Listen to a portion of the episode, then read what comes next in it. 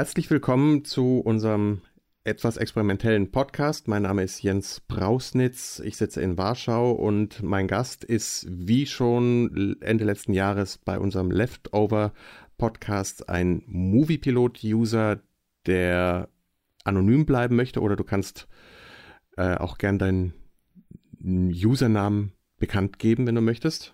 Ja, sehr gern. Hallo, ich bin Tautu von Moviepilot. Juhu! Juhu!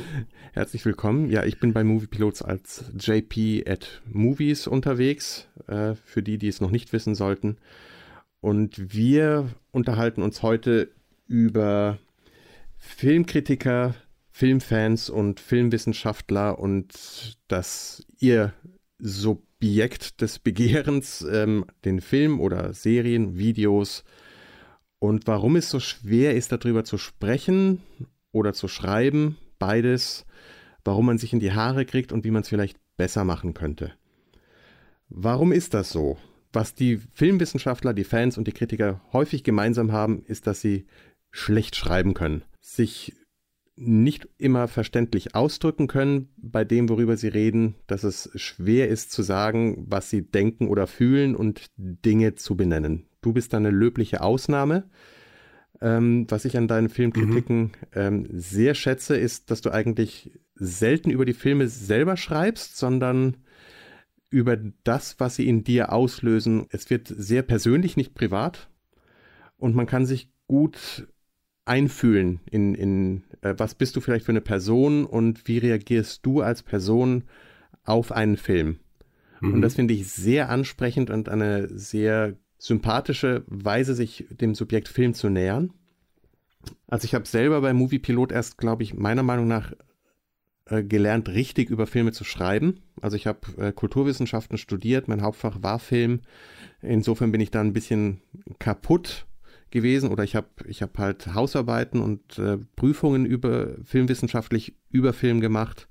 Das ist eine Sache, das kann man lernen, das ist, hat seinen Jargon, seine Sprache, aber richtig über Film schreiben habe ich erst auf Moviepilot gelernt. Ich weiß nicht, okay. wie es dir ging. Hast du vorher schon mal über Film geschrieben?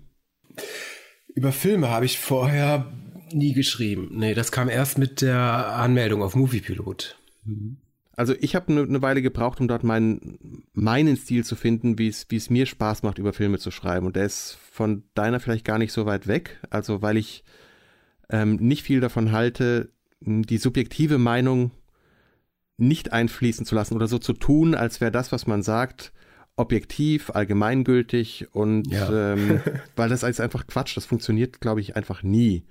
Das mhm. geht nicht und das ist ein Ding, was man Filmkritikern und Filmwissenschaftlern, glaube ich, gerne unterstellt. Manchmal, dass die mit so einem Gestus herangehen oder dass die dieser, dieser Objektivitätsverdacht oder Gestus, mit dem sie schreiben, zum Teil gerechtfertigt, zum Teil sicher ungerechtfertigt.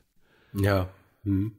Was mir oft fehlt bei Diskussionen, die es, die es auf Moviepilot gibt, ist ähm, ja das, Vok das Vokabular einerseits, äh, was man, glaube ich, braucht, um über Filme zu sprechen.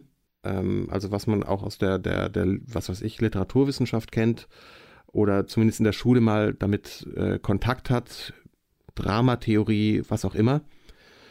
Das gleiche gilt für Film und das passiert in den Schulen zu wenig. Also da kriegt man nichts über Filmform und Filmsprache beigebracht. Das ist ein Riesenproblem. Ist, ist ja eine Sache, die ich im letzten Jahr gemacht habe, äh, mal an Schulen und nicht an der Uni. Mhm. Ähm, was für mich eine super Erfahrung war und ich schreibe da auf Moviepilot auch noch einen längeren Artikel zu. Man kann es jeden Tag auf Moviepilot äh, erleben, dass da eben in den Kommentaren oft Kritiker dort angegangen oder auch angefeindet werden, wenn die über diverse Filme oder Filmemacher schreiben und das ist meistens grauenhaft und oft auch ungerechtfertigt. Manchmal irgendwo auch beides. Ja, wobei ich aber sagen muss, es kommt auch immer auf das Wie an, wie der Kritiker seine Kritik präsentiert. Also ich habe auch schon äh, auch von deinen gestandenen Lieblingsautoren, Autorinnen ähm, Dinge gelesen, äh, da habe ich jedes Verständnis für Kritik an der Kritik übrig gehabt und mhm. dass die dann auf demselben Niveau ausfällt, ähm, das finde ich dann nicht mal nicht einmal äh, ver verächtlich. Also Ähm, wie es in den Wald halt, ne? Ja, kommt drauf an. Ich glaube, viele Fans fühlen sich ähm, dann auch gerne persönlich angegriffen oder schnell persönlich angegriffen, wenn ihre Lieblingsschauspieler, Regisseure in irgendeiner Form auch mal mit äh, Kritik oder einer anderen Sichtweise konfrontiert werden. Und das ist das, schwierig. Ja, das natürlich auch. Das gibt es auch, ja. Es gibt, ich meine, es ist das Internet. Ja, wir reden über das Internet. Und da gibt es natürlich alles. Ja, das kommt dann natürlich auch zusammen. Aber ich möchte auch mal die, äh, die, die Fans in, in, äh, in äh, verteidigen, in Schutz nehmen, mhm. die immer mal wieder so, äh, ja, äh, die gehen uns immer an und äh, beleidigen uns und dies und das. Klar, das ist nicht toll und dies und das, aber es gibt auch ähm, vernünftige Kritik an der Kritik und äh, das ist das Problem an diesen Internetdiskussionen, äh, auch jetzt speziell auf Moviepilot bezogen, dass immer alles in einen Topf geworfen wird. Es entsteht immer so eine Dynamik. Da, da kommen zehn verschiedene Charaktere aufeinander. Der eine kommt mit Ironie daher, der andere versteht es nicht, der zweite den Kritiker in Schutz, der zweite mhm. nimmt den Kritiker Kritiker in Schutz, der andere will di diplomatisieren, der andere will pädagogi pädagogisieren. Das ist, es ist das Internet. Also es ist mhm. immer müßig, das alles auseinander zu, zu drieseln. Aber ich finde, dass, ähm, dass es durchaus, äh, naja, es gibt Menschen, die kann man in, in Schutz nehmen, wenn, wenn sie ähm, sachliche Kritik an der Kritik äußern. Und ähm, das, das äh, vermengt sich meines Erachtens äh, zu häufig. Ich, ich finde, das, das Schöne ist ja, wenn sich ein Dialog entspinnt. Also wenn wirklich auf die Kritik eingegangen wird, zum Beispiel wenn dann ein Fan, oder ich, ich finde ja, jeder Kritiker ist auch Fan. Die versuchen halt oft dieses Fantum vielleicht, oder sie haben halt auch genauso ihre Filmvorlieben oder Serienvorlieben wie, wie andere auch. Ähm, und versuchen vielleicht manchmal zu sehr das eigene rauszuhalten aus einer Kritik. Das ist ja auch ihr Job ihr Wissen, das sie ähm, haben, anzuwenden auf das jeweilige Thema, die jeweilige Serie, den Film, den Regisseur und versuchen, was zu vermitteln. Also im Idealfall. Also es gibt auch welche, denen man vielleicht eine Agenda unterstellen kann oder hm, wie auch immer. Das, ich finde, das Schöne ist, wenn sich wirklich ein Dialog entspinnt, wenn sowohl der Kritiker was von den Fans lernen kann und der Fan von dem Kritiker. Also das ist der Idealfall. Über den müssen wir eigentlich nicht reden. Mhm. Also wie kann man so einen Dialog vielleicht eher erreichen? Das wäre vielleicht das Thema. Ja, aber wenn du davon sprichst, dass Kritiker von Fans lernen können und auch andersrum, das ist ein, das ist eine sehr utopische Vorstellung äh, von dieser Wechselbeziehung, wie es funktionieren könnte. Ähm, aber ich finde, da liegt schon, da liegt schon so das Problem begraben, denn ähm, ich nehme immer so eine, so eine gewisse Arroganz äh, bei den Kritikern wahr. Kann mir da irgendwie nicht helfen. Das ist auch, auch bei diesen, bei diesen Journalisten, mhm. habe so irgendwie das Gefühl, seit diesem Web 2.0, seit diesem Mitmach-Internet, das so in den letzten fünf bis zehn Jahren so aufgekommen ist, äh, fühlen sie sich so bedroht in ihrem Berufsstand. Also auch so die Kritiker, das kann ja jetzt jeder machen. Jeder kann seinen Blog machen, etc. Und ich nehme immer so eine, so eine gewisse arrogante Haltung wahr, wenn es äh, darum geht, ähm, meine Meinung ist das Gesetz, meine Meinung ist gesetzt und äh, da, da, da, also für mich fühlt sich das schon so an, als ob sich das ausschlösse, dass die Kritiker von Fans lernen könnten. Also finde ich nicht. Also es ist meine eigene Erfahrung. Also ich lese Kritiker, weil ich von deren äh, Wahrnehmung oft was mitnehmen kann, was mir selber entgangen ist. Und das ist immer das, was mich, glaube ich, am meisten interessiert. Also meine eigene Wahrnehmung besser zu schulen weil es immer wieder mal vorkommt, dass man Sachen übersieht oder dass es eine Interpretation oder einen Interpretationsansatz gibt, äh, auf den ich selber nicht gekommen bin und deswegen lese ich Kritiken, um meine eigene Wahrnehmung zu erweitern. Nee, ich meine die andere Richtung, dass Kritiker von Fans lernen, wie du es vorhin gesagt hast. Ja, das ist, also ich, da lese ich Fans genauso, wie ich Kritiker lese. Oder okay. manche Fans. Also ich mache um manche Fans mhm. genauso einen Bogen, wie ich um manche Kritiker einen Bogen mache.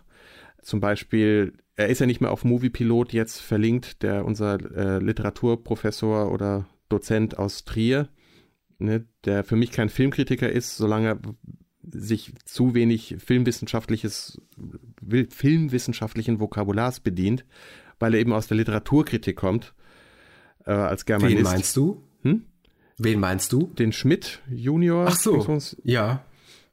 Ach, der ist aus Trier, interessant. Ja, also ja, spielt eigentlich keine Rolle, aber ähm, ich finde das halt er nennt es, glaube ich, ja auch anders, Film anders gedacht. Mag ja ganz nett sein, aber ich halte es für den, für einen falschen Ansatz. Also da hat, komm, sehe ich so eine dozierende Haltung. Mhm. Ähm, trotzdem gab es vereinzelte Fälle, wo ich ähm, auch bei ihm hm, vielleicht irgendeinen An Anstoß entdeckt habe, aber meistens habe ich mich eigentlich nur über ihn aufgeregt oder hat es mich genervt.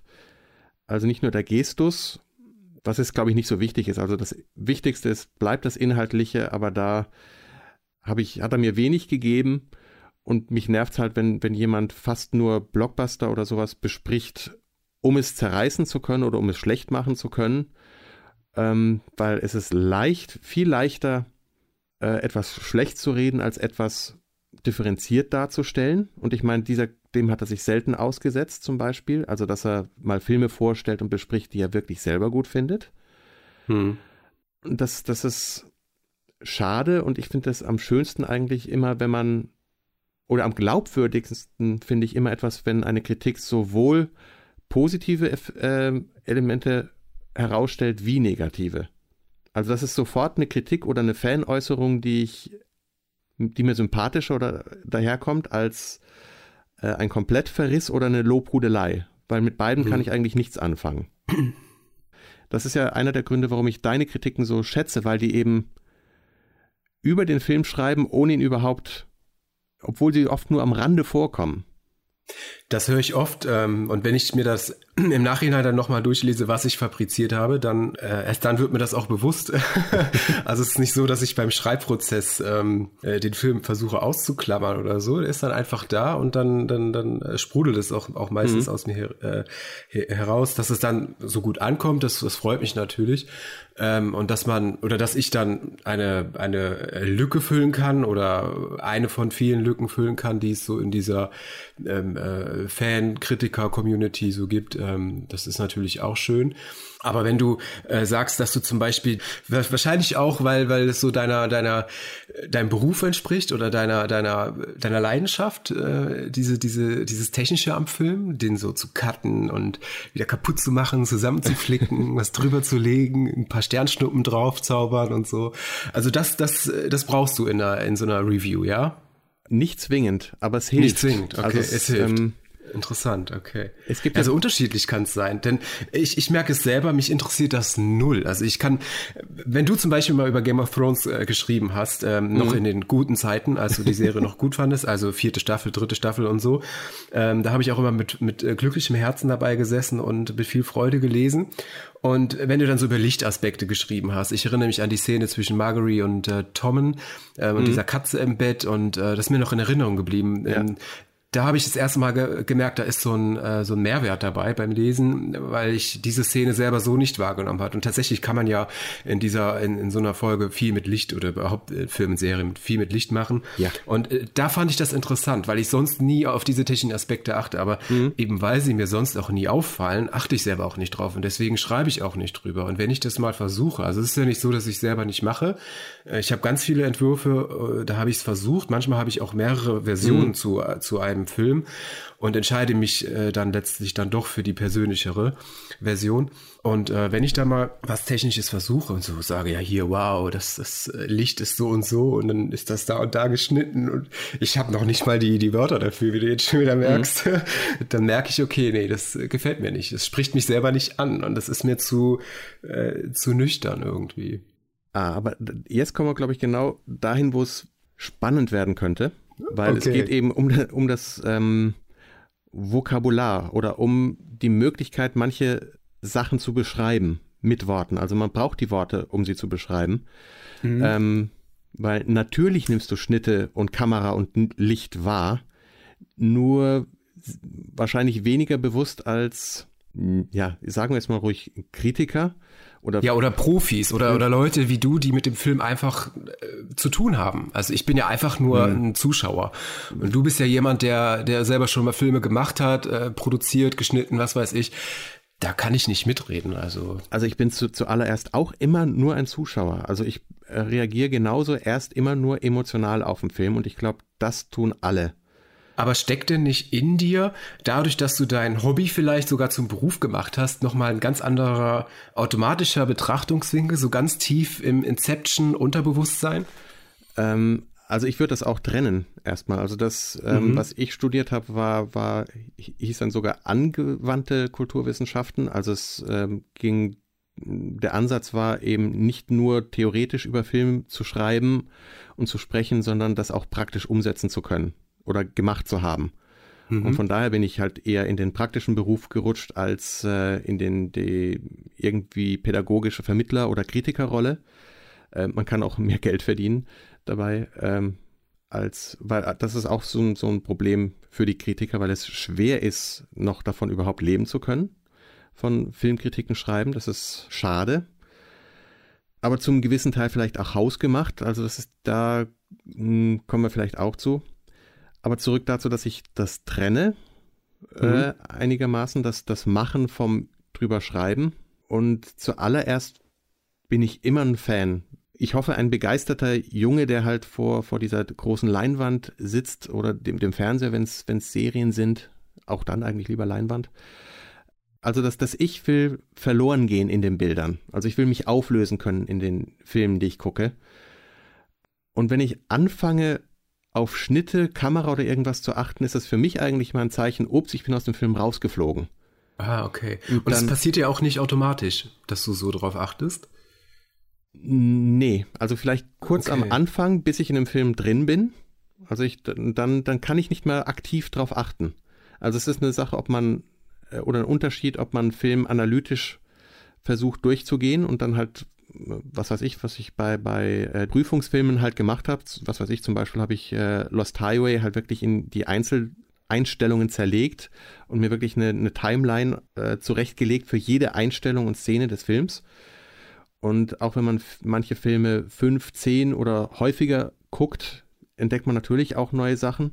Aber das Schönste ist immer, wenn man in einem Film aufgeht, wenn man aufhört, auf solche Dinge zu achten.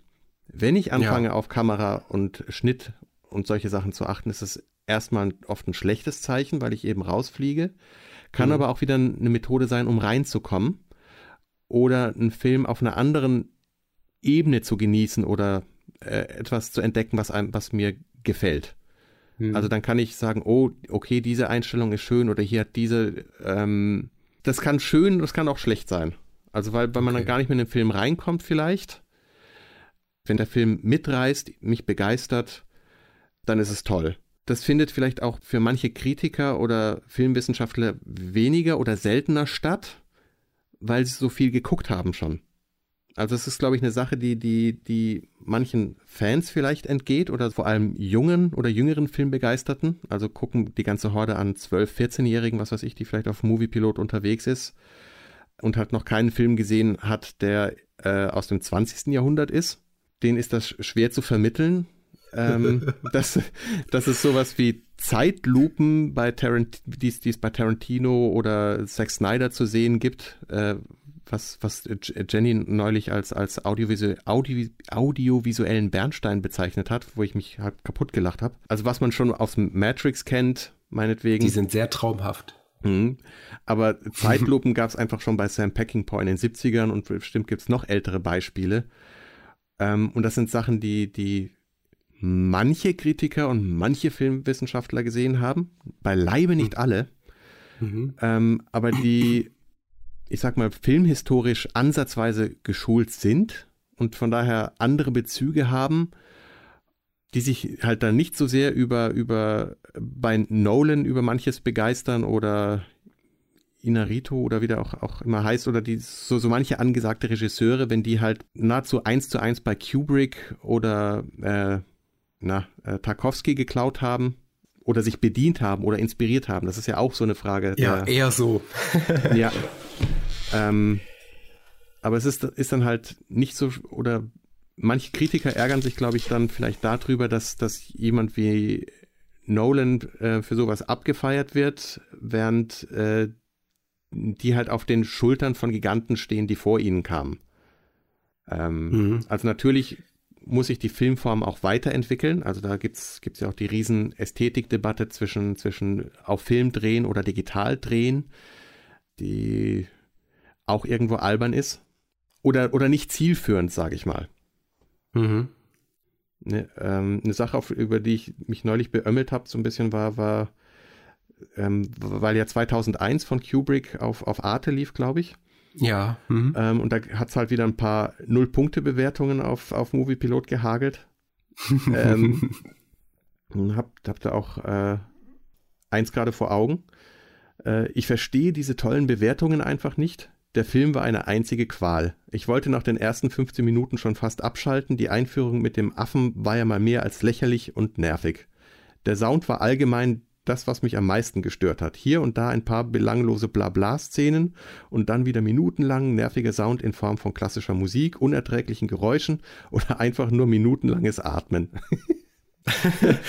ja, auf den Punkt getroffen. Äh, nee. ähm, aber das ist. Ähm, aber es ist eine Kritik. Also ich könnte der so zustimmen. Also ich würde dem Film nicht null Punkte geben. Ich habe ihm, glaube ich, mhm. vier gegeben. Also ich fand ihn einfach uninteressant. Gibt aber auch Filme von Kubrick, die ich toll fand. Äh, die, die habe ich mit, mit acht oder sieben bewertet. Mhm. Ähm, äh, aber ich meine, 2001 ist natürlich schon sehr speziell, oder? Also es ist im Prinzip quasi äh, äh, Malik's äh, Tree of Life, wenn du so willst. Der ist ja genauso kontrovers äh, mhm. diskutiert worden. Und äh, da gibt's genauso Leute, die äh, nach 15 Minuten ausschalten. Ich erinnere mich an meine Mutter, die mhm. sich, äh, die bei mir anrief nach meiner Filmempfehlung und sich beschwerte nach, nach einer halben Stunde, dass sie sagte, äh, ja, wenn ich, äh, wenn ich die Entstehung der Erde gucken will, dann gucke ich mir eine Doku auf N24 an, mhm. obwohl der eigentlich nur Hitler läuft, aber egal. Und äh, ja, also ich kann ich kann es verstehen. Mhm. Also ich liebe Tree of Life und äh, sag mir immer, ja okay, lass lass die anderen reden. Äh, das ist halt deren Verlust, genauso wie 2001 mhm. halt mein Verlust ist. Ich finde momentan kein Zugang. Es kann sich aber mit Sicherheit noch ändern. Das ist ja auch mal so ein Prozess. Also ich versuche es in fünf Jahren noch mal. Ja, das ist das Spannende und das das ist lobenswert für dich. Ich meine. Ähm meine Frau ist neben mir ein, eingeschlafen im Kino, als ich den, hm. äh, ich glaube, das war das erste Mal, dass ich ihn im Kino gesehen habe und von daher aber hatte ich mich da sehr drauf gefreut.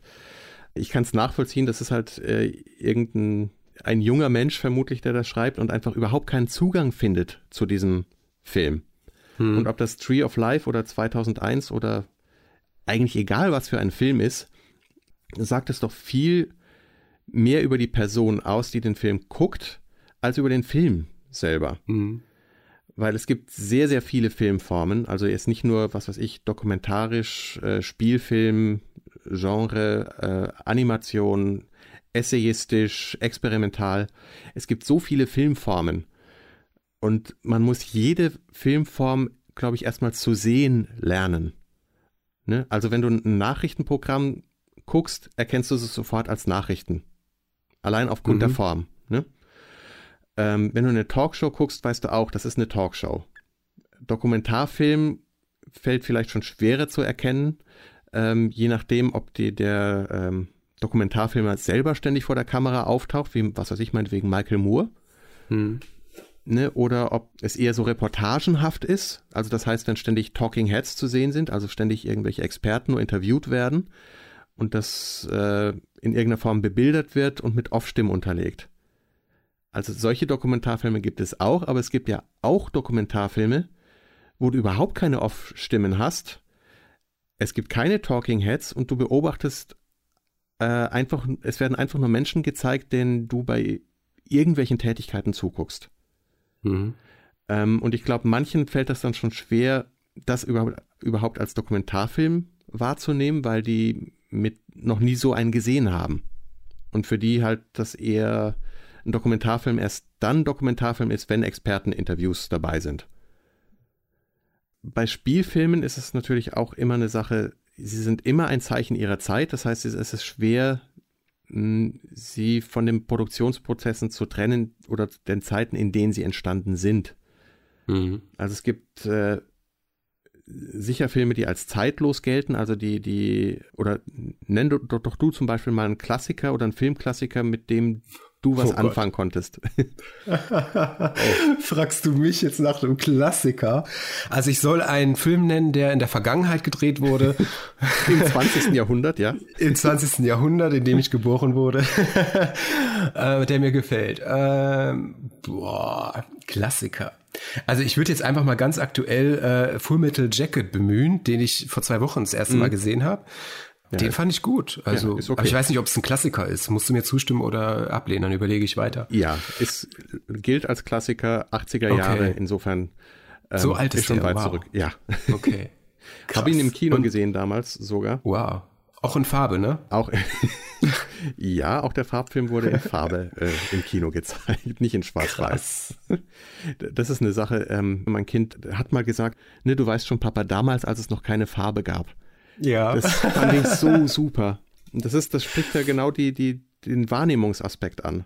Ne, dass mhm. du nur das wahrnimmst und weißt oder Rückschlüsse darauf, daraus ziehst, was du siehst. Mhm. Und das ist, glaube ich, auch so ein Problem für 2001. Also den haben damals auch viele Leute nicht verstanden. Vielleicht die, die LSD oder Drogen genommen haben, mehr als die, die keine genommen haben. Trotzdem hat man, glaube ich, auch zu der Zeit schon geschätzt, ähm, wie hervorragend die Effekte waren oder wie, mhm. wie, wie, großartig der Weltraum au, aussah. Ich meine, guck dir, wenn man den, den vergleicht mit anderen Science-Fiction-Filmen aus der Zeit, das, das ist einfach äh, ein Unterschied wie Licht und Schatten. Also das, das mhm. äh, hat so nicht gegeben. Und er hat, ähm, ähm, ich meine, die haben mit, mit NASA-Technikern zusammengearbeitet. Sie haben, der Weltraum ist still. Ich meine, das hat bisher, das gab es bei Star Wars nicht und sonst was. Das ist aber wissenschaftlich korrekt ne? wenn es einfach still ist dort, wenn dort keine Geräusche sind. Und dass also, es keine Raumschiffe gibt. Also Enterprise und so, wie die alle heißen. Ja, nicht Todesstern. oder ich meine, Interstellar hat das ja auch so ein bisschen versucht, sich an Physik äh, zu orientieren. Also genauso wie, wie 2001. Hm. Und ne, dass du Geräusche einfach nur dann hörst, wenn Atmosphäre da ist. Also du kannst dein Triebwerk hören innerhalb des Raumschiffs, aber nicht außerhalb. Mhm. Ich finde, äh, dass Gravity das auch sehr gut gemacht hat, oder? Ja, die haben sich, glaube ich, auch, auch daran orientiert. Wobei da gibt es dann halt so, so Sachen, ähm, wie dass sich die Kamera auch durch das Visier eines Helmes bewegen kann. Das hm. sind halt so Sachen, die ich nicht mag. Das ist so ein, vielleicht ein persönliches Ding, aber es ist sowas, was ich nicht mag, weil eine echte Kamera könnte das halt nicht machen.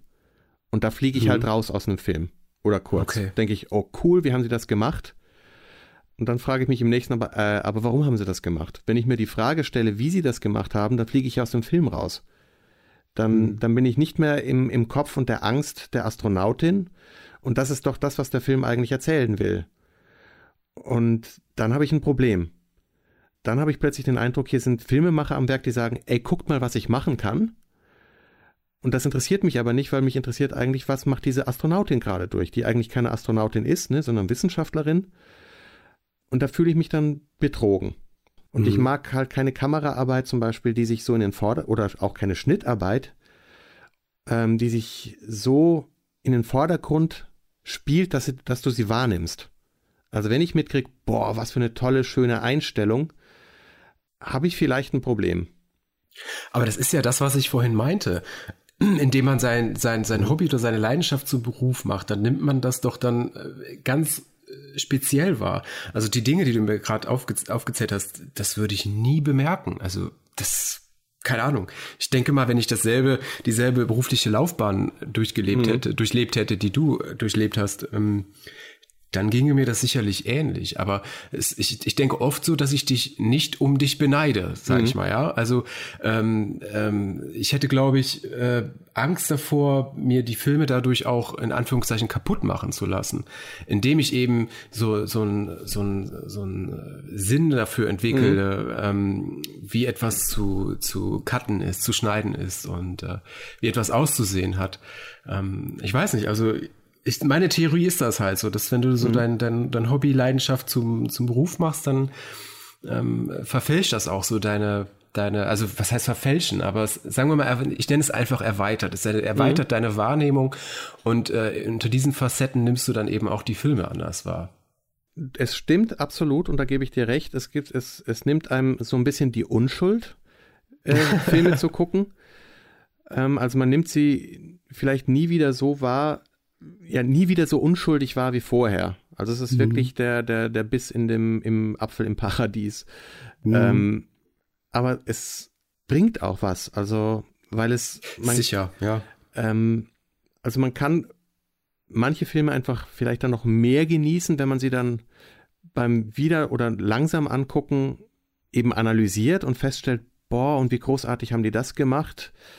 Also sowas, was, was ich jetzt, ähm, was äh, Stranger Things, diese Netflix-Serie angeht, da, da, wie oft dann ähm, dieser Spielberg-Vergleich dann auch gerne gezogen wird, wo ich mir dann denke, nee, Spielberg war formal einfach wesentlich besser. Also was, was Kamerabewegungen angeht, also wie er mit Kamera und Schnitt arbeitet, das ist, ist einfach nochmal eine ganze Schippe besser. Hm. Und das, deswegen ärgere ich mich dann über solche Vergleiche oder die, die dann an sowas nur hängen bleiben. Ich glaube, eine Form, die, die sehr schön funktioniert ähm, und einem vieles vor Augen führt, sind solche Video-Essays. Hast du schon mal welche geguckt, also von Tony Su oder so? Nee, sagt mir nichts. Kannst du dann verlinken? ja, muss ich den auch mal schicken, weil ich glaube, das ist eine Art und Weise, wie, wie sich genau solches Wissen vermitteln lässt. Weil es eben nicht nur in Wort äh, und, und Schrift, sondern eben wirklich mit Ausschnitten einem einfach gezeigt wird. Und das ist ähm, ja einfach super überzeugend und sehr einfach, wenn man sich äh, ein fünf oder zehn, vielleicht zehnminütiges Video-Essay anschaut. Zu einem Aspekt zum Beispiel, also bei Tony Su gab es zum Beispiel ähm, die, ein Essay zu Spielberg-Einstellungen, äh, den Onern, also die Plansequenzen, also eine Einstellung ohne Schnitt, die halt länger ist als für gewöhnlich die für gewöhnlichen zwei, drei Sekunden, sondern über, was weiß ich, zwei Minuten geht. Was, dir, was einem gar nicht so auffällt, weil sie so clever gemacht sind bei Spielberg. Weißt du noch in der ersten Staffel von, von True Detective? Ja, äh, wo sich alle um diese ja. eine lange Einstellung zerfaselt haben, weil dir der da, was weiß ich, eine zehnminütige Einstellung ist? Das habe ich vorher gar nicht so mitgekriegt. Mhm. Ähm, ich habe mir ist es beim beim äh, beim Gucken aufgefallen, dass mhm. ich dann dachte, boah, also ich merkte, diese Plansequenzen nehme ich immer erst wahr, wenn es dann irgendwann anstrengend wird für mich, aber ja. im positiven Sinne, weil ich dann selber angespannt werde. Also je länger diese Plansequenz geht, desto mhm. angespannter werde ich. Und äh, dann ist mir dann aufgefallen, ach, das ist eine Plansequenz. Hey, cool. Mhm. Siehst du, so viel Know-how habe ich schon, dass ich sowas identifizieren kann. Da klopfe ich mir dann immer gerne selber auf die Schulter. Aber diese ganze Diskussion drum, äh, die habe ich nach einem Tag dann schon wieder zugemacht. Also ja. Ja. Aber das ich habe es einfach genossen. Und das ist eben genau, das ist das, was, ähm, wo es mich halt ärgert, weil das ist dann eine Plansequenz, die fällt einem auf irgendwann. Und die mhm. Spielberg-Plansequenzen fallen dir nicht auf. Also die sind so gut integriert und so äh, fließen so sehr im Schnitt, dass einem die, die, die Meisterschaft dieser Einstellungen bei ihm überhaupt nicht auffallen, weil dann sind sie schon, bevor es einem auffallen könnte, sind sie schon wieder vorbei das ist, glaube ich, die wahre Kunst. Ähm, die schafft eben kein großes Ding draus zu machen, weil sobald einem auffällt, Moment mal, das ist ja, äh, seit fünf Minuten ist ja kein Schnitt mehr gewesen. Und dann geht es noch zehn Minuten so weiter und man denkt halt immer mehr, boah, wie schwer muss das gewesen sein, das zu machen. Hm. Was kontraproduktiv ist, wenn, wenn es einen so aus dem Film raushaut. Hast du da ein konkretes Beispiel für so eine äh, Spielberg-Plansequenz? Äh, ja, verlinke ich. Also okay, ähm, das ist gut. eben, weil es eben Würde auch ich mir dieses, gerne ansehen. Ja, ist super schön. Also ich liebe diese Video-Essays, weil sie sehr anschaulich Dinge erklären und werden auch super äh, angenommen von Leuten. Also es, es ist eine sehr schöne Art und Weise, ich sag mal, filmwissenschaftliches Wissen unter die Leute zu bringen. Mhm. Ähm, das ist dann natürlich das trojanische Pferd, äh, weil es verändert die Wahrnehmung, weil es konzentriert sich auf Einzelaspekte, es kann auch äh, um Schnitt gehen. Also es gibt auch ein tolles zum Beispiel zum Essay von, von diesem Tony Su über den, den Schnitt von Actionsequenzen, der halt einfach mal früher wesentlich besser war in Actionfilmen, als es heute ist. Und gerade bei Filmen von, von ah, ich komme gerade nicht auf den Namen, äh, nicht Bruce Lee, Quatsch, äh, Jackie Chan? Genau, richtig, den meinte ich. Bei Jackie Chan-Filmen, ähm, wo man eben sehr viel über die Mise en scène äh, lernen kann, also das äh, alles, was sich vor Bühnen, der Kamera ja, äh, abspielt, also nicht nur Bühnenbild, sondern auch wie die Schauspieler stehen oder Räume dargestellt wird, also alles vor der Kamera. Was ich halt wirklich über die Jahre immer häufiger feststelle, wie, wie schlecht Filme geschnitten sind und wie oft auch der Schnitt Räumlichkeit die Kameramänner vielleicht noch eingefangen haben, verloren geht. Also gerade in Actionsequenzen, also da möchte ich mich orientieren können. Und mhm. es gibt mhm. so, ähm, es sei denn, es soll das Gegenteil erreichen, erreicht werden, Nämlich, wenn man erzählen will, dass ein Protagonist, ein Agent, was weiß ich, in einer schwierigen Situation die Orientierung verliert, dann kann man genau dieses Mittel nämlich kreativ einsetzen und dafür sorgen, dass sich auch der Zuschauer nicht mehr orientieren kann. Mhm. Ne, und da, da fängt dann an, Form, die Art und Weise, wie ein Film erzählt wird, narrativ zu funktionieren.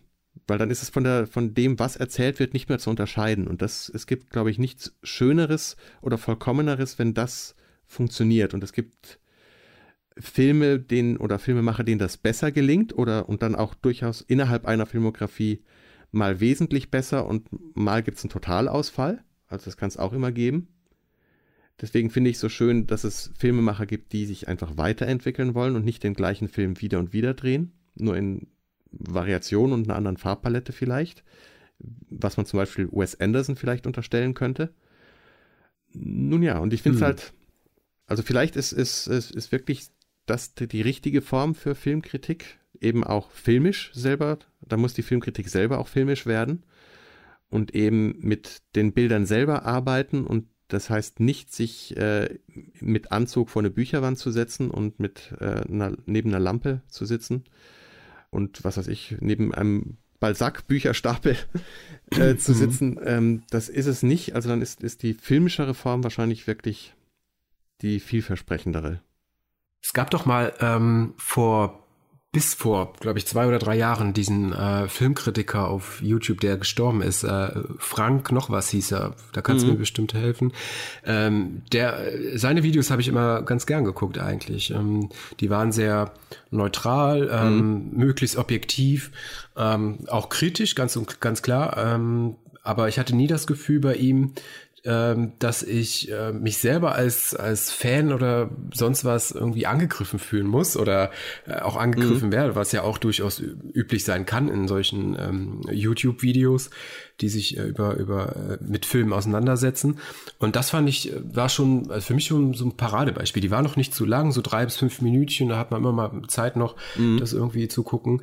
Die haben mir wirklich sehr gern gefallen. Also das war schon ein, ein großer Verlust, denke ich. Also ich habe halt nicht so viel von ihm geguckt, aber hebt sich halt um Lichtjahre von Sachen ab, die man halt heute findet, wo irgendwelche Leute halt meistens nur den Inhalt von irgendwelchen Filmen kurz nacherzählen oder das, was mhm. man selber schon auch aus dem Trailer ableiten kann. Und sowas ist mir halt einfach zu wenig. Also da, da gucke ich mir lieber selber den Trailer an, als, als dass ich mir den Trailer nochmal nacherzählen lasse von jemandem. Das ist für mich auch ein Problem, was ich mit vielen Podcasts habe die nicht viel mehr machen als in Episoden-Podcasts zum Beispiel. Ich brauche keinen Zwei-Stunden-Podcast, der mir äh, nacherzählt, was ich in 45 Minuten selber gesehen habe. Hm. Ähm, also das, das, ich verstehe die Faszination hinter sowas nicht und bin auch bei Filmpodcasts auf der Suche nach solchen, die mir in irgendeiner Form was Neues vermitteln, was ich selber vielleicht übersehen habe wir versuchen ja auf, auf äh, Fortsetzung.tv oder vorher beim Torrent-Podcast da vielleicht ein bisschen mehr rauszuziehen. Also ich würde gerne, ähm, wie man vielleicht manchmal merkt, noch mehr auf formale Sachen eingehen, über sowas wie Licht- oder Kameraarbeit oder Schnitt zu sprechen. Wenn es einen Mehrwert hat, darüber zu sprechen, hat es ja nicht immer. Also es gibt Filme, die einfach funktionieren, wo das Wie gar nicht so interessant ist, sondern das was oder das Genre einfach im Vordergrund steht und andere, wo, wo man da wirklich was von hat, wenn man drüber spricht. So, so wie ich einfach auch gerne manchmal über Kamera oder Licht bei Game of Thrones geschrieben habe und immer noch tun würde. Wenn? Ähm, wenn ich die Zeit hätte. Also ich hatte, Ach, so. ich hatte dieses Jahr und okay. letztes Jahr, glaube ich, einfach nicht die Zeit. Also insofern habe ich mich da nur noch im Podcast drüber ausgelassen über manches. Mhm. Ich habe den, den, den Wunsch, selber ja, Mehrwert aus Kritiken, Podcasts und sowas zu ziehen und habe auch selber den Anspruch an mich, etwas Entsprechendes anzubieten, wenn ich über etwas spreche, weil sonst kann ich es auch bleiben lassen. Mhm. Was ich sehr empfehlen kann, und das ist halt dann nicht mehr deutschsprachig, ist David Bordwell und Christian Thompson heißen die. Die haben auch ein, äh, ein Standardwerk äh, über ja, Filmkunst, heißt auch Filmart in Introduction. Und das haben sie, ich glaube, jetzt kommt die elfte Edition davon raus. Die haben, es gibt auch einen wunderbaren Blog von David Bordwell, wo auch Kristen Thompson schreibt, den werde ich auch verlinken. das auch sehr mustergültig vormacht, wie man als Filmwissenschaftler mit der Zeit geht. Also wenn du dir von denen was durchliest oder anguckst, kannst du das sehr gut, glaube ich, nachvollziehen, weil die Sprache einfach so nachvollziehbar ist und das so grundlegend ist. Und so eine Auseinandersetzung, die so zugänglich ist gleichzeitig und so offen, findet man im deutschsprachigen Raum kaum. Also die, die deutsche Filmkritik und Wissenschaft hinkt dem massiv hinterher. Einen, den ich in Deutschland sehr schätze, ist Georg Seslin, äh, auch äh, weil er mich durch meine Prüfungen gebracht hat, weil ohne seine Bücher über David Lynch, ja, hätte ich, glaube ich, weder mein Vordiplom noch meine Diplomsprüfung bestanden. Und ich bin einfach mit seiner Art und Weise, über Film zu schreiben, warm geworden und kann sehr viel draus ziehen. Aber er schreibt manchmal sehr zugänglich, also als er auf äh, Moviepilot zum Beispiel über Kriegsfilme geschrieben hat. Das fand ich sehr spannend, weil das kann er auch aber er kann auch so schreiben, dass man ihm schwer folgen kann, wenn man, wenn man sich nicht schon an seine Sprache gewöhnt hat. Du hattest auch, auch gemeint, den Text, den ich dir verlinkt habe äh, oder geschickt habe. Also es gibt einen Text von ihm auf seinem Blog ähm, aus dem letzten Jahr. Was ist ein guter Film? Ja, es ist halt so ein, so ein typischer philosophischer Text mhm. irgendwie, der kein Rhythmusgefühl hat. Das nervt mich immer so an Texten. So die Leute, die schreiben und schreiben und schreiben mhm. und haben keine Ahnung davon, wie es dem Leser geht, wenn man ohne Rhythmus schreibt. es ist grauenvoll. ohne Rhythmus oder Vorwissen. Also da ist die Frage, an wen richtet sich dieser Text? Ähm, ich glaube, du findest bei Seslen... An alle. Ja, jein. Ähm, naja, er steht im Internet, also ja, das heißt, es ist allen zugänglich. Das heißt nicht unbedingt, dass es ähm, sofort für alles alle verständlich sein muss. Also ich glaube, du findest bei ihm bestimmt auch Texte, die flüssig und gut lesbar geschrieben sind. Aber, Aber das ist ja mein Ansatz, äh, Jens. Äh, ja. Ich versuche so zu schreiben, dass es für alle irgendwie mhm. zugänglich ist. Also das heißt, ich verzichte auf das Vokabular, das ich eh erst nochmal im Duden nachschlagen müsste oder mhm. im Fremdwörterbuch oder im äh, Synonymwörterbuch, wie das augenscheinlich andere Filmkritiker immer machen. Jedenfalls ähm, kann, kann ich das so nicht. Mhm. Also und ich, ich möchte das so auch nicht. Und äh, mir geht das dann selber auch immer so beim Lesen, wie, wie sperrig manche Sachen so formuliert sind. Äh, das könnte man alles ja. viel einfacher haben. Und das ist mir bei diesem Seeslen-Text halt auch mhm. aufgefallen. Wenn er einfach mal so ein bisschen äh, Schmackes schriebe, dann, dann ginge mir das beim Lesen auch ganz anders ins Blut. Also also ich glaube, bei Sesle muss man sich mehr Zeit nehmen als bei Bordwell und Thompson. Ja, also ähm, der Text hat auf jeden Fall Gehalt. Das muss man mhm. äh, dem, dem Verfasser lassen, ja. Wichtiger, und ich glaube, das, was wirklich der Filmkritik und auch Fans heute fehlt, äh, weil Fans, die einfach nur schreiben, ey, großartiger Film, ne? oder mhm. super, mhm. genau mein Geschmack, also da hat man genauso wenig von äh, wie vom Text, der, der mit Fremdwörtern oder Fachbegriffen um sich schmeißt und genauso unverständlich bleibt, aber oder für den Laien und das ist halt schade, wenn es eben auch anders geht, anschaulich wie in solchen Video-Essays oder persönlich zugänglich, so wie, wie du es schaffst und auch andere Moviepiloten. Das muss man doch auch irgendwie noch zusammenkriegen. Einerseits muss man, glaube ich, vielleicht so ein Vokabular mal vermitteln oder so wie es solche Video-Essays tun. Also die, es gibt auch schlechte äh, Film-Video-Essays, die Continuity-Fehler aufzählen. Mhm, Sowas nervt ja. mich halt massiv. Also wo es einfach nur, haha, und hier habt ihr Scheiße gebaut und äh, wir haben es gemerkt. Und äh, deswegen, weil wir es gemerkt haben, sind wir die besseren Filmemacher. Äh, weil das wäre uns nie passiert. Oder wir fangen gar nicht erst an, Filme zu machen, um solche Fehler, solche Amateurfehler, wie ihr sie hier begangen habt, nicht zu begehen. Mhm was halt oft auch zu kurz greift. Ähm, nicht nur, weil es schwer ist, Filme zu machen, sondern weil es auch Filmemacher gibt, die, denen das wurscht ist, die Continuity. Weil denen im Schnitt einfach das Emotionale viel wichtiger ist als alles andere. Und dann äh, nimmt man andere, solche Fehler einfach billigend in Kauf. Und das finde ich absolut legitim, so solche Filme zu machen, die sich nicht an Continuity halten. Und das, ich finde es einfach doof, da so mit dieser Nelson-Mentalität von den Simpsons äh, mit dem Finger drauf zu zeigen und haha ha, ha. Äh, zu machen. Das ist. Ja, das gibt's oft, das stimmt. Also da geht mehr. Aber vielleicht bleiben wir tatsächlich noch mal kurz bei Game of Thrones und den, den der tollen fünften Staffel. ja, der, der durchaus okayen fünften Staffel. ähm, du kommst nicht mehr davon los. Wir haben ja auch noch äh, Lindelof, Lindelof oder Lindelaf, wie ja. ich ja angekündigt habe, dass ich ihn nur noch nenne. Ja. Ähm, der ja zum Beispiel dass das äh, The Leftovers gar nicht für die. Emmys nominiert ist, für vieles. Mhm. Oder ich weiß nicht, ob die Produzenten das nicht eingereicht haben oder HBO, um mehr Preise bei Game of Thrones ab, abräumen zu können. Finde ich halt bei allen Filmpreisen oder auch auf Filmfestivals ist immer wieder dieses Problem, warum ist dieses nicht nominiert, warum ist jenes nicht nominiert?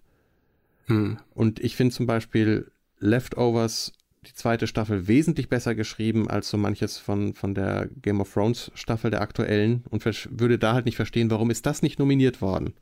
Also mir geht es gar nicht mal darum, wer gewinnt, sondern nur um die Nominierungen. Ja. Und darüber kann man sich halt schon streiten und das ist halt, wo man halt merkt, dass die, die, die Produktionsumstände oder das Umfeld, die Sendermacht dahinter, was überhaupt eingereicht wird, wesentlich größer ist dann als die individuellen Leistungen, die eigentlich prämiert werden sollen. Ja. ja also wenn du jetzt entscheiden müsstest, äh, ein, was weiß ich, die International Assassin Folge von, von der zweiten, Left of mhm. Staffel gegen Battle of the Bastards, den sie halt für bei Game of Thrones oh. eingereicht haben. Oder mhm. warum Battle of the Bastards, wenn, wenn Winds of Winter, glaube ich, meiner Meinung nach zum Beispiel das bessere Drehbuch war. Also warum ist das für den Drehbuch äh, eingereicht worden und welches, welchem würdest du den Preis geben? Von den beiden äh, Game of Thrones Folgen. Äh, ja, Game of Thrones für eine dieser beiden Folgen oder dem International Assassin von, von Leftovers Staffel 2. Puh. Schwer. Also ich ne? muss sagen, also persönlich auf jeden Fall fand ich äh, Battle of the Bastards ähm, perfekt. Also ich habe richtig mitgefiebert. Allein diese, diese Kampfszenen, ich fand die auch mhm. ähm, äh, ja, ich muss sagen, wirklich gut geschrieben. Also ähm, die, diese, dieser diese, diesen Kampf so zu inszenieren, dass auch eine Taktik dahinter steckt, dass sie sich dann mit ihren äh, Schilden äh, aufstellen und mhm. die dann so so so einfärchen. Ich fand das absolut, das war ein genialer Schachzug, mhm. den ich dem dem Bolton nicht zugetraut hätte. Ähm, und auch generell, wie, wie Jon Snow da stand, also ich hab's noch vor Augen und die laufen auf ihn zu und ich dachte, Gott, jetzt stirbt mhm. er und dann stirbt er später nochmal. So diese, diese, das war schon wieder irgendwie so, so Lindelöffsche äh, Ironie des Schicksals im Prinzip, dass er dann von seinen eigenen Leuten fast totgetrampelt wird. Äh, hat mir gut gefallen, dieser Ansatz. Ich mhm. hätte auch kein Problem ge damit gehabt, wenn er jetzt nochmal gestorben wäre.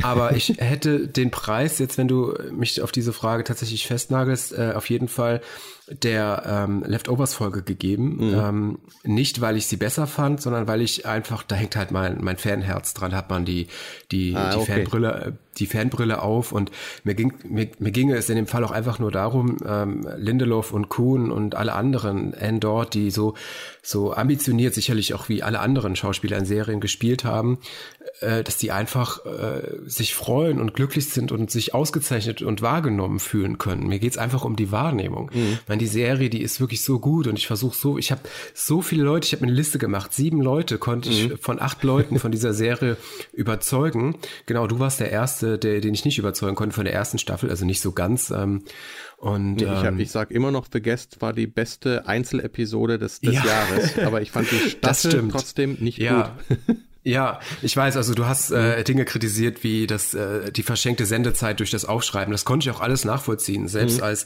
als äh, Fan kann ich mich dann von meiner eigenen Vorliebe davon trennen und dir dann auch äh, zustimmen. Ähm, das hast du auf jeden Fall äh, richtig wahrgenommen. Aber mir geht's einfach um, um, um die Wahrnehmung in der offiziellen Presse, in der, in der ganzen Welt irgendwie, dass die, dass die Leute auf The Leftovers aufmerksam werden. Es gibt noch so viele andere tolle Serien, die äh, die vor diesen ganzen großen Schiffen wie Breaking Bad, das jahrelang durchnummeriert und ausgezeichnet Aha. wurde bei den, bei den Emmys oder, oder, ja, Game of Thrones rückt jetzt nach, weil halt Breaking Bad ausgelaufen ist, toll.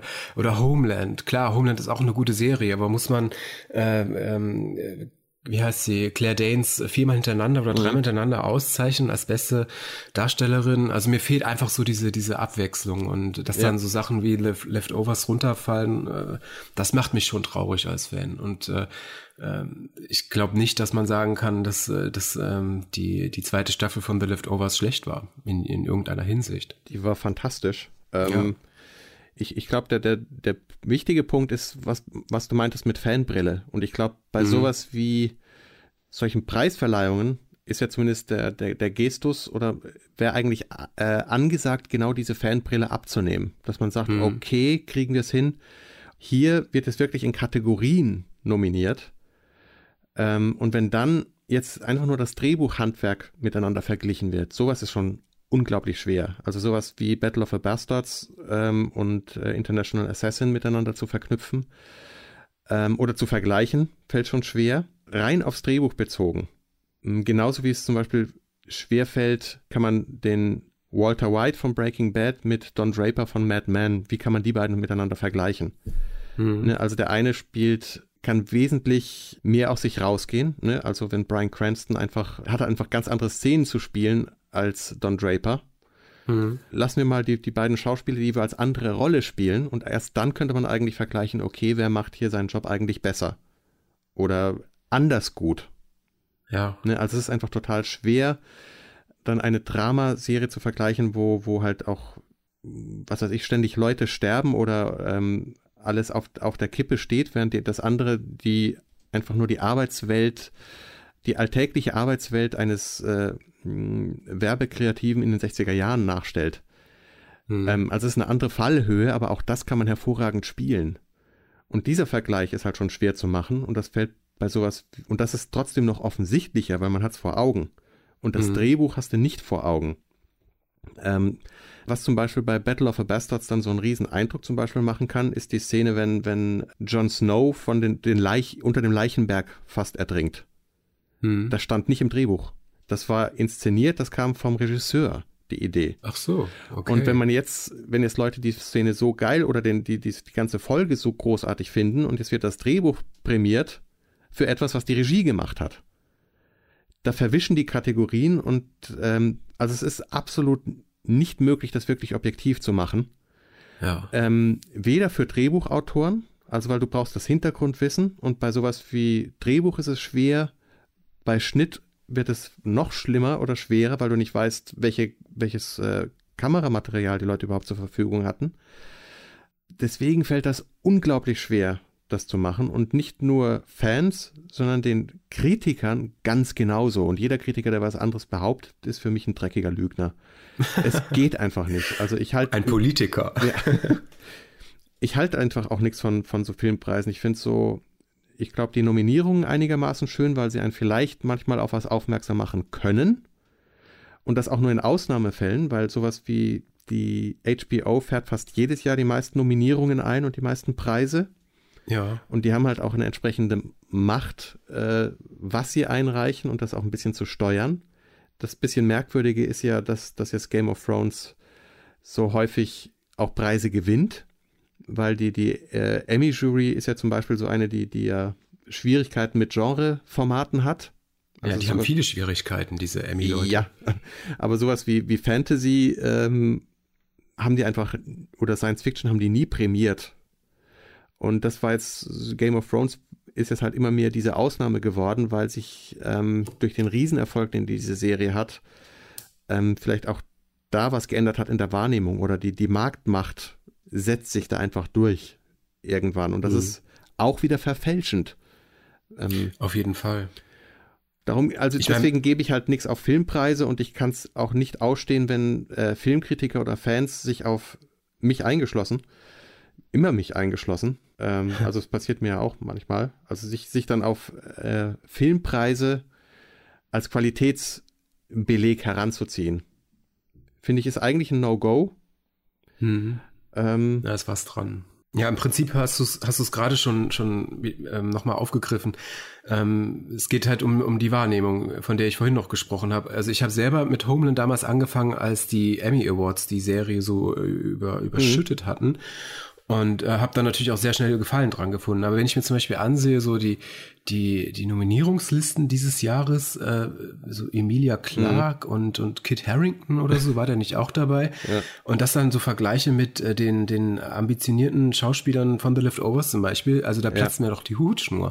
Und da frage ich mich, was ist da falsch gelaufen in der, in der tatsächlichen ja. Wahrnehmung vorher, wenn doch mein eigentliches, mein eigentlicher Wunsch ist, dass die, dass die Serie noch öffentlicher wird, aber Tja, Ziel verfehlt. und, und so wäre es auch, ja. Aber mhm. da ist wahrscheinlich dann auch drin, das ist, man kann dann die DVD- und Blu-ray-Boxen besser vermarkten, wenn dann halt noch mehr Emmy-Preisgewinner in irgendeiner Form drin sind. Also ich kann ja. HBO verstehen, weil der Riesenerfolg von, mhm. von Game of Thrones ist dann ja auch sowas, was The Leftovers überhaupt möglich macht. Oder dass es um eine dritte Staffel verlängert wird, obwohl sich äh, ökonomisch vielleicht für HBO überhaupt nicht lohnt. Mhm. Also wenn es da irgend oder, oder bei Tremay war es genauso, äh, ist eine Serie, die, die komplett untergegangen ist, aber die David Simon bei HBO quasi noch fertig machen durfte. Also die hatten, das war eine Serie, die auf vier Staffeln geplant war und ähm, es hat halt kein Schwein geguckt, außer mir und glaube ich noch einem. Und die haben halt eine verkürzte vierte Staffel bekommen, durften die aber fertig machen. Und da hat HBO aus der eigenen Geschichte wirklich viel dazugelernt, weil bei so, so einer Serie wie Karnevale vor, vor äh, zehn Jahren oder ja. so haben sie es halt nicht fertig produziert. Aus heutiger Sicht wären die mit den Zuschauerzahlen, die das damals hatte, zufrieden gewesen und hätten diese Serie, würden sie heute das Ding produzieren, auch fertig machen, weil das war auch eine Serie, die auf vier Staffeln angelegt war vom Macher und die hätten sie dann heutzutage bestimmt fertig produziert. Damals mhm. waren sie aber nicht so schlau, also die, die lernen auch dazu, deswegen ähm, halte ich viel von, von HBO und glaube auch, dass genauso Netflix und Amazon ähnliche Lerneffekte haben werden und auch dann also noch richtig großartige Serien auf uns zukommen und den Markt komplett übersättigen. Also es macht die Sache nicht einfacher. Hm. Weil ähm, es werden immer mehr Serien, die auch wirklich gut sind und äh, geguckt werden müssen. Also sowas wie, wie ähm, Rectify oder ist oder wie erfährt, taucht er diesmal kaum, auf bei den Emmys oder überhaupt nicht. Und was ärgerlich ist, weil es großartige Serien sind, beides. Und das wird halt immer sich immer mehr ausdifferenzieren. Also dass es immer weniger Leute gibt, die, die, die so irgendwelche oder dass es immer weniger Serien gibt, auf die sich wirklich alle einigen und sich äh, immer mehr ihre Nischenserie suchen. Okay, aber wenn man jetzt auf, auf Preise nichts geben kann oder nicht so viel, oder wenn es auch so schwer ist, ähm, ich sag mal, für Fans und Kritiker ganz genauso oder auch Filmwissenschaftler, die einzelnen Disziplinen, ob es Schauspiel, Kamera, Schnitt, Musik, was auch immer ist, da zu differenzieren, was kommt von wem, was ist jetzt wirklich die Handschrift des Regisseurs und was äh, eigentlich von den Handwerkern dahinter, mit denen die zusammenarbeiten. Das ist schwer, aber ich glaube, es ist auch, auch wichtig, sich damit auseinanderzusetzen ich, ich habe zum Beispiel David Lynch jahrelang verehrt für seine Regieleistung, tue es auch in, in, einem gewissen Grad sicher immer noch, aber die Sache, die mir halt so die Augen geöffnet hat, war der Elefantenmensch. Kennst du den? Nee. Zufällig von ihm? Ja, es ist ein Film, ich glaube von 1980 auch, in Schwarz-Weiß dann ausnahmsweise, produziert von Mel Brooks, also dem Mel Brooks, auch wieder merkwürdigerweise. Und ah, jetzt, jetzt müsste ich dir direkt den Film ein bisschen spoilern. Nein, nix da. Ja, ist doof. Aber es ist dann eine Filmempfehlung, die ich dir mache oder gebe. Okay. Und es gibt ähm, dort eben eine Sache, wo ich immer gedacht habe, das ist so eine großartige Idee von dem Regisseur, eine Sache erst so spät zu machen, um dann Jahre später zu lernen, dass das die Idee von der Cutterin war, von Anne Coates. Ähm, und die den Regisseur halt so lange bequatschen musste, den David Lynch, bis der sich darauf eingelassen hat, das so zu machen, wie sie es vorschlägt, weil es für den Film besser wäre. Und das macht den Film halt meiner Meinung nach wesentlich besser. Und das ist dann halt so ein Lob, was, wofür ich jahrelang David Lynch gelobt habe, obwohl ich eigentlich hätte Anne Coates loben müssen. Verstehst okay. du? Ähm, ja. Das ist, ähm, sowas tut mir dann rückwirkend leid und das, äh, ich finde es immer schade, wenn, wenn das richtige Lob die falschen Leute trifft. Und das, das geht, das regt mich dann halt bei, bei meinetwegen äh, Nolan oder Tarantino massiv auf, wenn die so ja genauso als Universalgenies wahrgenommen werden wie vor Jahren, was weiß ich, äh, Orson Welles oder Tarkovsky oder Kubrick. Aber ist das in der kreativen Branche nicht mh, mm, gang und gäbe. Also wenn ich mir Musiker angucken, angucke oder, oder Bands, da gibt's doch auch immer nur den, äh, den Sänger, der im Vordergrund steht und dahinter äh, stecken ganz viele kreative Köpfe. Mhm. Ich meine, in der Politik ist es ja auch nicht anders. Eigentlich in fast jedem Lebensbereich. Wenn du in einer Firma arbeitest als unterster Angestellter und äh, das eines der wichtigsten Glieder in der Kette bist, kriegt dein Chef auch nur das ganze Lob. Ja. Der ist derjenige, der an der Presse steht, vor der Presse steht und dann er die, die Zahlen, äh, die, die Unternehmenszahlen mhm. präsentiert. Äh, wie bei Apple äh, Tim Cook das macht, äh, die Milliarden Gewinne da einfahren und äh, vorstellen, aber im Prinzip gibt es hunderte, tausende von Leuten, die dahinter stecken und mit, mitgearbeitet haben und vielleicht sogar den entscheidenden Hinweis gegeben haben, die Antennen des neuen iPhones vielleicht doch anders zu machen, was weiß ich. Ich denke, das ist, das, das ist, äh, das muss man so nehmen, so hinnehmen. Das geht gar nicht anders, glaube ich. Äh, doch schon. Also ich glaube, Musik und Bands sind da ein guter Vergleich, ähm, weil es genauso Casting-Shows gibt. Also es gibt dann eben auch die, die, was weiß ich jetzt, äh, was ist das analog dazu? Ja, vielleicht sowas wie, wie die Marvel- und DC-Filme, wo halt wirklich die Regisseure kaum noch was Einfluss großartig haben, weil die Songs schreiben ja sowieso andere. Und mhm. sie sind nur noch die Interpreten dessen. Mhm. Ne, und deswegen sind sie auch fast austauschbar. Was übrigens auch ein Grund war, warum David Lynch nicht die Rückkehr der Jedi-Ritter äh, Regie geführt hat, weil er dachte, wenn das ein anderer macht, sieht das ja so, trotzdem genauso aus am Ende der Film und hat stattdessen Dune gemacht. Ähm, und dann gibt es aber doch Bands, die ihre Songs selber schreiben und auch selber interpretieren.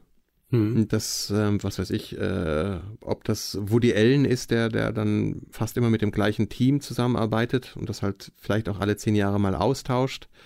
Äh, ich fand es immer faszinierend, äh, die Vorspänne aus den 70er und 80er Jahren sind fast austauschbar, wenn man die Musik ausblendet und den Filmtitel weglässt, weil hinter der Kamera fast immer das gleiche Personal arbeitet. äh, da ist es mir, glaube ich, zum ersten Mal so richtig aufgefallen. Es gibt so richtige Teams oder so Familien, die entstehen hinter Filmen.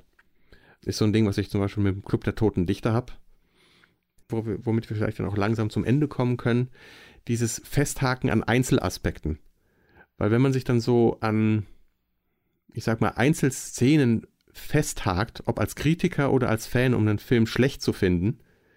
Als Beispiel ist zum Beispiel dieses Robert Frost-Gedicht, äh, was in Club der Toten Dichter vorkommt und falsch interpretiert wird. Ähm, und deswegen ist der Film scheiße. Also sowas. Natürlich. Ja, sowas regt mich halt auf. Ähm, oder dass, dass wenn, wenn man den, den Rest des Films einfach deswegen wegen sowas verpasst, wie pädagogisch nicht sonderlich pädagogisch ist, wie der als Lehrer vorgeht und dass es das heute nicht gäbe, aber dass bei einem Film, der in den 60er Jahren spielt, finde ich das halt auch ungerechtfertigt als Kritik. Mm, aber dieses, dieses Festhängen an, äh, oder wie hast du es gesagt, festnageln oder?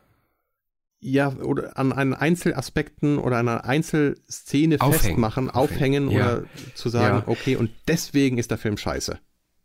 Also ich nehme das ganz, ganz ehrlich gesagt so relativ häufig wahr, dass genau das ähm, so zum guten Handwerk eines Kritikers gehört. ja, ich finde sowas zu benennen schon, aber nicht deswegen äh, einen kompletten Film zu verreißen und schlecht zu machen. Ähm, nur wegen, ich sag jetzt mal, einer Sache oder meinetwegen auch wegen fünf Einzelbeispielen. Ähm, mhm. Das finde ich greift zu kurz. Also deswegen ist mir, glaube ich, so wichtig, äh, immer Positives und Negatives äh, herauszustellen. Nie einseitig zu lobhudeln, aber auch keinen kompletten Verriss zu schreiben, sondern irgendwo die Mitte zu suchen, mit einem äh, persönlichen Schuss in irgendwie dabei. Weil ich mich sonst selber, glaube ich, nicht ernst nehmen kann, weil ich nicht an den, den perfekten Film glaube, wo alles zu 100% gelungen ist, weil dann könnte man aufhören, Filme zu machen. Ähm, Filme haben immer Fehler, genauso wie, wie, wie Romane oder Siehst du das wirklich so? Also klar, alle Menschen sind fehlbar. Ich vielleicht nicht so, hm. aber andere schon, ja, mehr oder weniger. Immer. Ja. Äh, aber siehst du das wirklich so, dass, ähm, dass äh, Filme oder auch Romane Fehler haben können? Also es ist jetzt eine, eine echt dumme Frage, aber ich sag mal so. Ähm, Filme, äh, Fehler in Filmen, nehm, also nehme ich zumindest, wenn ich die Filme wirklich mag, nehme ich sie mhm. gar nicht so wahr. Also ich, diese Filme, die, die, die mutieren dann zu, zu, zu, ja, zu, zu Goldperlen mhm. irgendwie, die den Film vielleicht sogar noch einen Ticken besser machen. Ich glaube, du hast es mir mal, mir gegenüber mal so genannt. Man liebt dann die Produkte auch vor allem wegen ihrer Filme. Und ich finde, das war ein, war ein sehr passender Satz. Mhm. Also ähm, ja, muss man auch, glaube ich, erstmal definieren, was ein Fehler ist oder so. Also Anschlussfehler etc., mhm. das, das fällt mir inzwischen auch auf, ohne ähm, äh, deinen beruflichen Werdegang äh, durchlebt zu haben. Aber äh, weiß nicht, äh, wenn ich einen Film oder eine Serie so liebe und richtig mag, dann äh, gucke ich über, über Fehler. Ich glaube, ich nehme die dann schon gar nicht mehr wahr. Es ist, es ist wieder diese Brille, mhm. vermute ich. Ja, ich glaube, das hat auch viel Tückisch. mit so Brillen zu tun. Also irgendein ein, äh, Literaturwissenschaftler mit Fachgebiet Lyrik hat natürlich Schwierigkeiten, wenn sowas und der kann das auch nicht von seiner Wahrnehmung trennen. Also mhm. der regt sich dann vielleicht so sehr auf, dass ihm der halbe Club der Toten Dichter entgeht. Deswegen. Oder mhm. weil der, der erzählt nicht von Lyrik oder einem Lyrikprofessor, aber jemand, der, der so geeicht ist, kriegt halt nur das mit. Ja. Ähm, und das ist immer ein Problem, aus welcher Ecke man kommt. Also ähm, Erinnerst du dich an, äh, oder erinnern wir uns mal an die letzte Folge ähm, von Game of Thrones, als Daenerys und Varys dann beide plötzlich auf dem Boot standen? Mhm. Ähm, also ich war so, so begeistert von dieser ganzen Szene, also wie da auch wieder mit, mit, mit äh, Wind und Wetter gespielt wurde. Links äh, schießt so die Sonne durch und rechts dann so dieses Dunkel, also diese Opposition dieser, dieser Wetterfronten war einfach genial gemacht und auch diese ganzen Schiffe und die, die Musik, also ich war so hin und weg und von mhm. diesem ganzen Rausch, der vorher noch stattgefunden hat. Also das war ja. Hammer, Hammer, Hammer, Hammer. So, und dann lese ich dann einen Tag später im Internet, oh ja, voll scheiße, Vares und Daenerys standen auf einmal da, voll der, voll der Fehler und oh, kann die jetzt mhm. Zeitsprünge machen? Und ich habe auch vorher schon gelesen, ja, hier, äh, mein alter Eger, Ego Littlefinger äh, kann auch Zeitsprünge machen und trifft alle, alle Leute, die er sehen möchte, durch ganz Westeros verteilt. Und da saß ich dann und denke so, ja, stimmt, die haben eigentlich recht, aber mich stört es nicht. Es ja. ist so schön in meiner Welt, mich stört es nicht. Sie haben recht, auf jeden Fall. Ich kann das absolut nachvollziehen, dass, dass sich äh, Leute daran tatsächlich auch stören, dass Wahres auf einmal da ist und als, als wenn das Gott gegeben wäre, ja. und klar, ich hätte auch gern die Szene gesehen, wie sie sich kennenlernen. Vielleicht gibt es das ja. ja mal als, als extra auf der, auf der Blu-ray, ich weiß es nicht. Aber das sind so Sachen, okay, kann ich, ich kann andere verstehen, aber ich kann mich nicht daran aufhängen. Das, mhm. das schaffe ich irgendwie nicht. Man kann es nachvollziehen, aber es äh, ist trotzdem schön. Also mhm. es ist, ich glaube, da ist es einfach auch dieses Missverständnis, weil, weil jeder Schnitt ist ein Zeitsprung. Ähm, mhm. Immer. Und sei es nur minimal oder es kann auch eine Rückblende ist dann ja auch ein Zeitsprung, dann halt nur in die Vergangenheit. Ich glaube, das Ungewohnte ist nur, dass man sich so sehr dran gewöhnt hat, in welcher Geschwindigkeit Zeit in Game of Thrones vergeht. Und das ist halt normalerweise unglaublich langsam. Ja, stimmt. Und jetzt mhm. kommt dann dieser eine Schnitt aufs Meer hinaus und das ist plötzlich dann wird dann nicht akzeptiert, dass die Zeit hier plötzlich so schnell vergeht mhm. bei Paris. Und das ist halt, ja, mein Gott, es ist das, was man dann elliptisches Erzählen nennt, nämlich diese Zeit mhm. auszulassen. Also das nennt man dann mhm. beim Schnitt eben genauso wie in der Literaturwissenschaft. Aber ähm, come on, ne, es ist, es ist äh, ganz normal und man ähm, es ist halt ungewohnt, weil man sich an dieses andere Tempo, glaube ich, gewöhnt hat. Es als Fehler darzustellen, ist halt einfach überzogen. Oder Ach so, du würdest das nicht als Fehler bezeichnen. Nee, okay. Nee. Okay. Weil mhm. was dazwischen zwischen zwei Schnitten liegt, weiß ich nicht, wenn es mir nicht gezeigt mhm. wird oder eins zu eins. Äh, wenn es ist wie in den alten Derek-Folgen, dass man, man Derek und Harry halt immer von A nach B hat fahren sehen und das war, war halt die, die halbe Folge. Oder wie sie einsteigen und aussteigen, dass man das alles auch weglassen kann, ist ja gerade das Schöne am Erzählen. Mhm. Ähm, was mich so an der dritten Staffel geärgert hat im Vergleich zum Buch, äh, sonst wäre es meine Lieblingsstaffel geworden, äh, mit äh, der Folterung von, von Fion. Äh, Entschuldigung, hier Spoiler-Alarm für, für alle, die das noch, äh, noch nicht gesehen haben sollten. Ähm, Solche Leute gibt's, ja. Das wird im Buch quasi übersprungen. Also du lernst eine Figur kennen im Buch, die von jemandem gefoltert wird und es macht, dauert halt eine Weile, bis es Klick macht und man fest mitkriegt, ach du meine Güte, das ist Fion, den ich seit äh, Ewigkeiten für tot gehalten habe. Und das ist ein Ding, das kannst du so nicht reproduzieren in der Verfilmung. Ja. Und das mache ich der Verfilmung aber nicht zum Vorwurf. Die brauchten die Figur, die mussten irgendwie eine Lösung finden. Und deswegen kann ich in, in da beides genießen für sich und finde das halt mal bei dem einen besser, mal in der Serie besser und mal in den Büchern besser. Und aber an so solchen Kleinigkeiten wie diesen äh, dieser, dass das Wahres dann schon auf dem Boot ist und man um diese erste Begegnung betrogen wird, ja, geschenkt. Oder dass mhm. Littlefinger so schnell durch äh, Westeros reisen kann, auch geschenkt. Geht halt nicht. Ich meine, sie haben, meistens haben sie sich ja dran gehalten, zum Beispiel zu etablieren, dass es eine Folge Pause gibt äh, bei einer Figur, die von A nach B unterwegs ist. Dass da eine Folge dazwischen liegt, immer und die dann halt nicht auftaucht. Gibt ja genug andere Personen.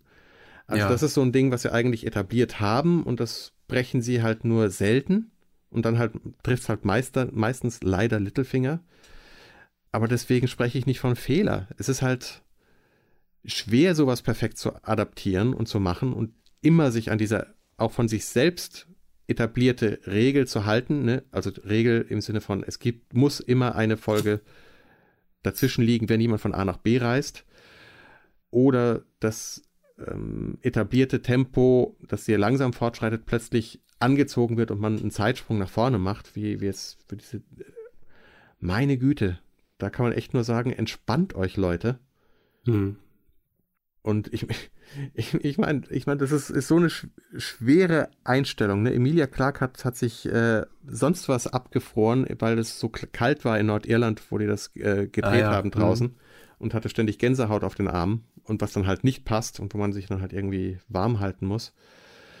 Und dann, was weiß ich, dieses, das, nicht nur das Computermodell, dann so, so, so Geschichten, dass da halt auch die, die, die äh, manchen Segeln halt das äh, Zeichen des Hauses Martell und das von den Tyrells auf anderen dabei ist. Ne? Also es muss noch mehr Zeit vergangen sein, weil von den beiden anderen Häusern auch Flotten dabei sind, was halt nur in so Details dann zu erkennen ist. Ich meine, die mhm. machen sich so viel Mühe, äh, auch ich, bei den diese ganzen Schiffe zu bauen. Ja, genau. Und dann fällt es keinem auf. Ja. Mensch, sind wir undankbar. Diese Drachen zu klonen und äh, hochzupäppeln, ich meine, das ist so schwer. Und dann fliegen die immer woanders hin und brennen das falsche Dorf nieder. Ja. Kennt man ja. Die hören nicht. Mhm. Ja, wie, wie kommen wir jetzt mal zum, zum Ende und zu einem Fazit? Hm. Ähm, ja, wir sind alle Kritiker. frei von Fehlern. Wir sind alle Fans, ebenso frei von alle Fehlern. Fans.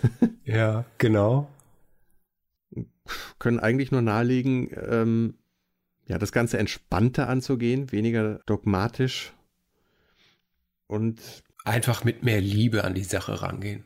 Ja, genau. Und Liebe heißt eben auch, Fehler verzeihen zu können und jemanden einfach für das zu lieben, was er ist. Und das gilt dann eben auch den, für Filme und Serien, für das zu lieben, was sie sind, mit all ihren Vorzügen und Fehlern und mit den Serien und Filmen zu wachsen. Das heißt, auch äh, im Laufe der Zeit neue Sachen an ihnen schätzen, zu lernen und vielleicht auch zu verachten, keine Ahnung. Geht in, kann ja in beide Richtungen gehen. Hm. Und den Spaß an dem Bewegtbild-Medium mit anderen zu teilen. In Wort, Schrift und Bild. Genau. ja. Schönes Credo. Vielen herzlichen Dank für unser hoffentlich erhellendes Gespräch. Danke für die Einladung. Ich komme wieder.